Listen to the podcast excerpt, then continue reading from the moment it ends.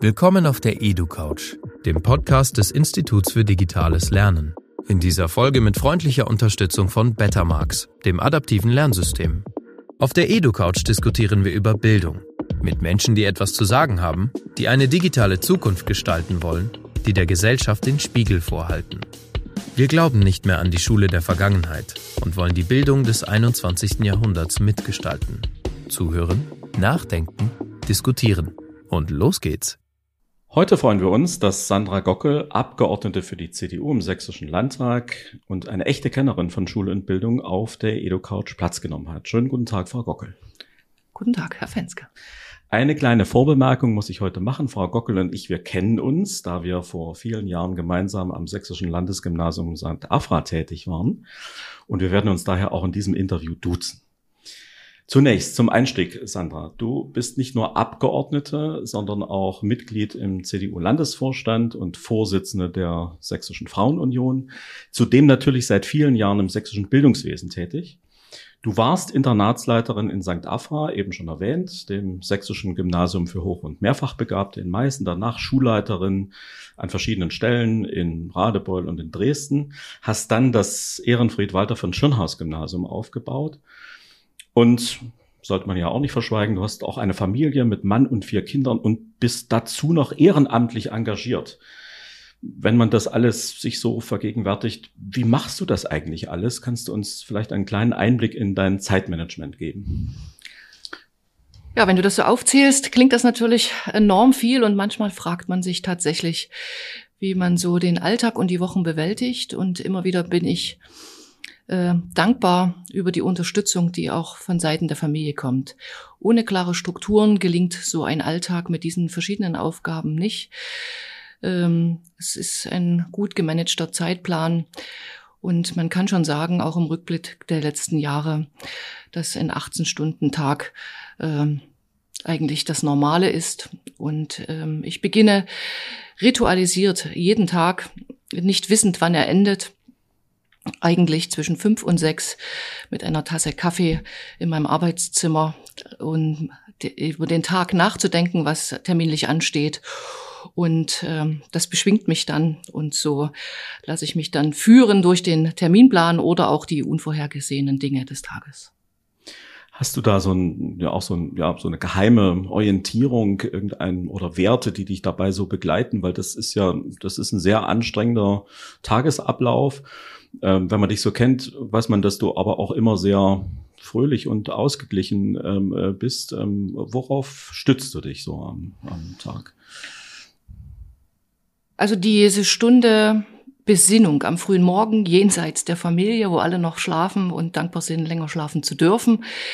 Das hilft sehr, da die innere Ruhe zu finden, die, den Überblick zu bekommen und sich selbst zu festigen, in den Tag hineinzugehen. Du hast die Fächer Kunst, Geografie und evangelische Religion studiert. Ähm, war Geschichte zu langweilig und Mathe zu theoretisch oder was hat dich an diesen Fächern gereizt? Geschichte hätte ich durchaus auch spannend gefunden. Mathe, muss ich gestehen, wäre nie in die nähere Auswahl meines Fächerkanons gekommen. Und Kunst, evangelische Religion und Geografie bilden für mich einen interdisziplinären Zusammenhang, der eine Vielfalt gibt, der umeinander wirbt in den Inhalten. Und das hat mich immer fasziniert, begeistert und weil man also auch durch die Welt mit anderen Augen gehen kann. Wenn man dich ein bisschen näher so aus Arbeitszusammenhängen kennt, dann gewinnt man schnell den Eindruck, dass deutlich formulierte Leistungserwartungen und menschliche Zuwendung beim Umgang mit Heranwachsenden deinen pädagogischen Ansatz prägen. Diese beiden Dinge bringen ja nicht alle Kolleginnen und Kollegen gut zusammen. Warum ist das bei dir so? Und was hat eigentlich dein Selbstverständnis als Lehrerin geprägt? Also ich denke, Empathie ist das Wichtigste neben dem Humor, was ein Lehrer in seiner Profession mitbringen muss. Der stete Rollenwechsel aus den Situationen heraus, die sollten Grundethos eines Lehrers sein, sich selbst zurücknehmen können und immer auch in den anderen hineinversetzen, um die Perspektiven seines Gegenübers zu entdecken, sich dem anzunehmen. Und ich glaube, das ist ganz besonders auch in der Ausbildung als Religionslehrer mir noch mal ein Stück weit mehr mitgegeben worden. Und mein prägendstes Erlebnis ist am Ende in den von dir erwähnten Aufgaben innerhalb des Internates gewesen. Vielleicht darf ich die Geschichte formulieren. Es gab eine Schülerin, die zwei Jahre jünger war, als sie im regulären Jahrgang hätte sein müssen. Und sie formulierte einmal in der Aufgabe dessen, dass ich als Mentor ähm, die Klassenarbeiten unterschreiben musste, dass ich sagte, Mensch, du kannst doch eine ganze Menge mehr. Warum ist es denn bloß eine Vier? Und mit einer stoischen Gelassenheit, damals im Bett sitzend, ein Schmunzeln im Gesicht, sagte sie zu mir, ob ich nicht wüsste, was die Vier bedeute. Dann sage ich, doch, ausreichend. Na, dann könnte ich mir doch die Frage selbst erklären. Es ist ausreichend. Es gibt viele Dinge mehr, die bedeutsam sind. Und das hat mich damals mit 28 Jahren sehr zum Nachdenken gebracht und danach tief geprägt in der pädagogischen Arbeit. Das war für mich tatsächlich ein Leuchtpunkt äh, in der Auseinandersetzung, dass Bildung eben mehr ist als Abarbeiten von Lehrplänen. Machen wir vielleicht ein kleines Entweder-Oder-Spiel auf die Bildungswelt bezogen. Ähm, differenzierte Schullaufbahn oder verlängerter gemeinsamer Schulbesuch? Differenzierte Schullaufbahn. Notengebung oder Abschaffung der Benotung? Notengebung. Unterricht in Alterskohorten oder Lockerung der Altersgruppenhomogenität? Lockerung der Altersgruppenhomogenität. Beibehaltung oder grundlegende Reform des Fächerkanons? Reform des Fächerkanons. Abitur oder IB? Abitur ja, fast hätte ich gedacht, dass äh, dieses Bild herauskommt. Ähm, von diesen Positionen ausgehend, was muss sich denn an sächsischen Schulen in den kommenden Jahren ändern, damit die Schule auch weiterhin auf der Höhe der Zeit ist? Also ich denke, wir müssen Schule neu denken. Wir müssen sie neu denken in dem Kanon als Pädagogen, als Eltern, aber auch als Schüler. Ich denke, wir haben uns in den vergangenen Jahren selten die Frage vorgelegt, wie hat sich denn das Lernen verändert? Und wir haben jetzt dieses Entweder-Oder abgewogen. Und ich würde es einfach auch mal wagen, aus den Erfahrungen in den Domänen und hochbegabten Bereichen heraus zu sagen, wir haben altersspezifische Entwicklungen, die bestimmte Lerninhalte äh, besser oder schlechter äh, rezipieren können. Und wenn wir den Blick in den Fußball nach England wagen, dann spielen dort die äh, Kinder und Jugendlichen nach biologischem Alter Fußball. Und ich denke, das ist was, was wir übertragen können in den Bereich der Bildung, auch bei uns hier im sächsischen Schulsystem. Zumindest sollten wir uns dieses Gedankenexperiment einmal vorlegen. Und ähm, wir sollten unter der Perspektive des demografischen Wandels auch darüber nachdenken, wie sich Schulräume verändern, wie sich Schulbau verändert, wie sich ähm, Anordnungen von, von Lernexperimenten, von Mobiliar äh, verändern kann und wie also auch die Digitalisierung Einzug hält in ein grundsätzliches Lernverhalten und dass wir eben nicht mehr die Diskussion führen des Handyverbots in den Pausen oder darf ich das Handy im Unterricht benutzen, dass wir äh, klar ein Pro und Contra abwägen äh, mit den Schwierigkeiten, die sich damit verbinden. Aber wir müssen klar anerkennen, dass sich äh, ein gesellschaftlicher Wandel vollzogen hat und dass wir auch mit Elementen wie virtuellen ähm, Instrumenten, KI, ähm, einfach auch die Schullandschaft verändern können.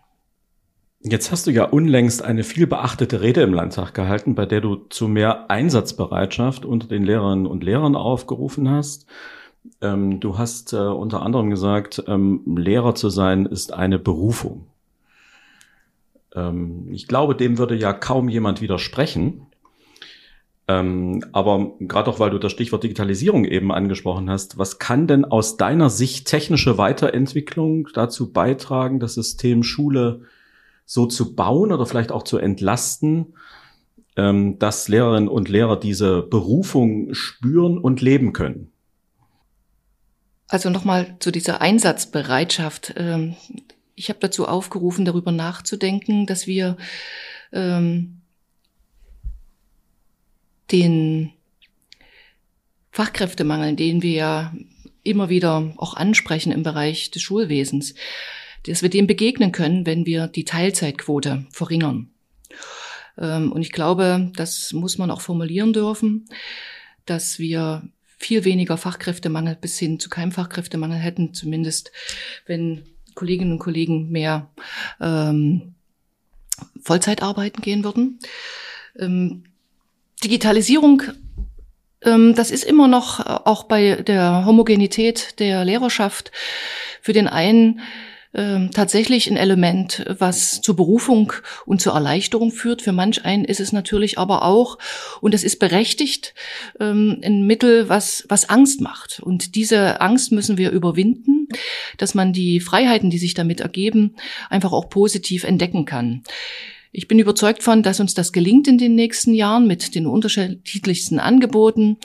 Und wir müssen ähm, auch überlegen, wie kriegen wir hybride Formen, vielleicht auch zwischen unterschiedlichen Schularten, zwischen äh, unterschiedlich benachbarten Schulen oder auch im ländlichen Raum zwischen weiter entfernt liegenden Schulen, so hin, dass wir also Defizite auch durch ähm, hybriden Unterricht ausgleichen können, dass wir ähm, Angebote haben, die vielfältig, zum Beispiel durch Virtualität, äh, VR-Brillen, äh, einfach auch nutzen um dort auch das andere Lernverhalten von Schülerinnen und Schülern heutzutage ähm, zu fördern. Und ich bin zutiefst überzeugt, dass wir auch ähm, Möglichkeiten schaffen könnten hinsichtlich der Mobilität, dass man darüber nachdenkt, dass mit benachbarten Bundesländern auch ähm, Möglichkeiten erschlossen werden können, hier äh, digital zusammenzuarbeiten, vielleicht spezielle Kurse, wie wir bei der digitalen Drehtür, die es ja schon als Begabungsmodell gibt, äh, ähnliche Modelle finden und Angebote finden, da zusammenzuarbeiten. Wenn ich dann nachfragen darf, heißt das konkret, ähm, weil ja auch das Stichwort des Personalmangels sehr häufig angeführt wird, ähm, dass wir uns eine Schule denken können und müssen, in der ein Lehrer mit technischer Unterstützung vielleicht eben nicht nur eine Klasse betreut, meinetwegen im Fach Mathematik, wenn der Mangel da sehr groß ist, sondern auch mehrere, äh, zwei, drei, vier, fünf Klassen ähm, und dadurch gleichzeitig die Möglichkeit bekommt, ähm, so entlastet zu werden, dass er seiner Berufung, seiner fachlichen wie seiner sozialen Berufung mit jungen Leuten umzugehen, ähm, besser nachgehen kann. Hältst du das für hältst du das für machbar, dass man da sozusagen zwei ähm, zwei Dinge mit einer äh, mit einem Vorgang bewältigt? Ja? Also ähm, Leute entlasten und sie stärken in ihrem täglichen Tun. Also wenn ein Kollege, ich sag mal, sehr digital affin ist, heutzutage schon, und in Gleichklang zwei Klassen absolviert. Eins real in der Klasse und eine zweite Klasse hybrid und vielleicht in der folgenden Woche umgedreht. Die andere Klasse, die hybrid zugeschaltet war, ist dann die real ähm, in der Klasse sitzende Klasse. Wenn ich da nachfragen darf, ähm, bedeutet das, dass wir uns eine Schule in Zukunft vorstellen können, in der Kolleginnen und Kollegen so weit technisch entlastet werden, dass es möglich ist, ähm, nicht nur eine Klasse zu betreuen, sondern zwei, drei, vier Klassen. Ähm, und dass sie gleichzeitig ähm, mehr Freiraum gewinnen, um ihrer ja, eigentlichen Profession, äh, nämlich ähm, das Fach, die Inhalte an Leute zu vermitteln und ähm, ihnen den Sinn deutlich zu machen, dass das auch noch gestärkt wird, können wir tatsächlich zwei Dinge ähm, zugleich tun. Ich würde die Frage durchaus mit Ja beantworten wollen. Also, wenn ich vorhin auch davon gesprochen habe, Schule neu denken, ist das ein Ansatz dessen? Denn wir kommen dann in eine Schulorganisation, die, ich sag mal, eher einen Vorlesungscharakter auch hat. Und äh, ich kann mir das insofern vorstellen, dass wir äh, real der Kollege mit einer Klasse vor Ort äh, unterrichtet und hybrid zwei oder auch drei Klassen zugeschaltet werden und ähm, das rotierend dann, damit auch die soziale Komponente gestärkt ist, mit der anderen Klasse dann in der Folge oder übernächsten Woche ähm, dann anders äh, gestaltet wird. Ähm, das verlangt natürlich äh, technische Affinität momentan. Die ist vielleicht noch nicht bei jedem vollumfänglich da. Insofern muss man diejenigen stärken, die da ähm, ich sag mal, schon zwei, drei Schritte weiter auch sind im technischen Umgang, im Ausprobieren, im Experimentieren und dort diese Möglichkeiten ausloten. Ich denke, wir können erst äh, ein Urteil mit Nein begründen, wenn wir es ausprobiert haben, wenn wir das über weite Strecken ausprobiert haben. Und ich finde es aber auch eine Chance, ähm, die Digitalisierung tatsächlich einzusetzen und würde es nicht immer nur unter dem ähm, Aspekt des Fachkräftemangels bewerten wollen, sondern ich finde es als eine Ressource, aber wissend darum auch, ich würde es sicherlich nicht in der fünften Klasse einsetzen wollen oder in der Grundschule. Ich glaube, da sind wir uns beide einig. Aber ich könnte mir sowas ab Klasse 8, 9 durchaus vorstellen. Und wie gesagt, die verschiedensten Angebote, die jetzt ja auch über die Möglichkeiten von Begabungsförderung, von Fernuniversitäten, Kinderuniversitäten auch in der Corona-Zeit absolviert worden sind, die zeigen ja auf, dass sowas möglich ist. Äh, das ist ein Plädoyer dafür, ähm, den, die Schule nicht länger als den umbauten Raum zu betrachten, äh, den wir so gemeinhin auch in der öffentlichen Debatte als die Schule ansehen. Durchaus, wobei ich äh, zutiefst überzeugt bin, dass die Schule als der umbaute Raum, als Sozialraum auch in den nächsten Jahrzehnten erhalten werden muss. Äh, man braucht die gemeinsame Begegnung. Das haben wir auch äh, über die Zeiten jetzt des hybriden Unterrichts ähm, und den Schulschließungen in Corona erlebt. Wir brauchen unbedingt ähm, die Begegnung der alterskonformen ähm, Jahrgänge der Kinder und Jugendlichen und auch die Auseinandersetzung mit Vorbildern von Lehrern, von Sozialpädagogen und allen, die mitwirken bei den Lernprozessen. Äh, aber wir müssen eben Schule auch jenseits des umbauten Raumes sehen, außerschulische Lernorte zum einen, aber eben auch digitale Formen zum anderen. Wenn ich die Bemerkung an der Stelle einschieben darf, ähm, es war ja tatsächlich verwunderlich, gerade in der Corona-Zeit, ähm, ja, wie fantasielos wir an vielen Stellen mit den riesigen Potenzialen umgegangen sind, die wir eigentlich haben. Die vielen Orte, an denen Bildung eben auch stattfinden kann, die vielen Möglichkeiten, die man einbeziehen könnte, wenn man sie nur sehen würde. Ähm, stattdessen haben wir uns sehr verengt auf ähm, ein Videokonferenztool ähm, mit schwarzen Kacheln und eingestellten Materialien als PDFs in irgendein System. Und daraus ist natürlich auch ein Widerwillen der Kolleginnen und Kollegen erwachsen, die gesagt haben, ja, wenn das Digitalisierung ist, kann ich darauf verzichten. Ähm, das war für mich sozusagen immer der Hinweis darauf, wir müssen an der Stelle von Anfang an kreativer sein. Und so verstehe ich auch deine Aussagen gerade. So ist es. Also ähm, wir haben ja auch Angebote schon mit Beginn von Corona gehabt, jenseits dieser Kacheltools, wo man in eine virtuelle Schule hineingeht, ähm, die Kinder sich Avatare aussuchen können, heute mal blond und morgen mit kurzem Haar von mir aus. Und dann hat man die Kinder mit den unterschiedlichsten Themen in Klassenräume geschickt, wieder raus zur Ergebnispräsentation. Aber leider ist das eben nicht genutzt worden. Aber die Angebote sind tatsächlich da gewesen. Und das ist, äh, wir waren nicht vorbereitet oder wir haben uns in den letzten Jahrzehnten mit diesen Themen der Digitalisierung aus meiner Perspektive zu wenig auseinandergesetzt und haben an der einen oder anderen Stelle ähm, ich sag mal, den Anschluss ein Stück weit verpasst, um diese Angebote, die eben schon da waren, intensiv zu nutzen und natürlich auch damit den Kindern attraktive äh, Angebote zu schaffen. Was wünschst du dir von der Bundesregierung?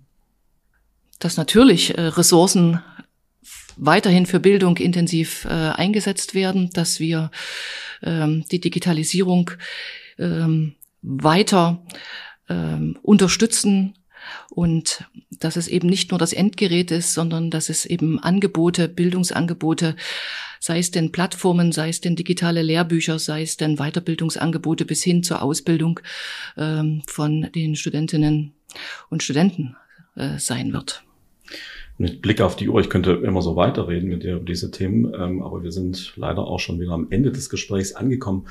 Gibt es denn ein digitales Bildungserlebnis? Du hast am Anfang von so den Erfahrungen im Internat gesprochen, aber gibt es auch ein digitales Bildungserlebnis, das dich geprägt hat, wo du sagst, das hat mir eigentlich ähm, diese Welt eröffnet oder hat mich da auf einen Weg gebracht? Das war tatsächlich das Angebot ähm, relativ zeitig, ich würde sagen, es war im Sommer 2019, so eine digitale Schule, wie ich sie gerade beschrieben habe, äh, in anderthalb Stunden miterleben zu dürfen, äh, eingebunden als Schüler, um dieses Experiment zu wagen. Und das hat mich fasziniert und äh, auch motiviert, einfach an diesem Thema weiter dran zu bleiben und beständig ähm, dort zu drängen, dass es also vorwärts geht. Sandra, vielen Dank für dieses Gespräch und weiter viel Erfolg. Vielen Dank.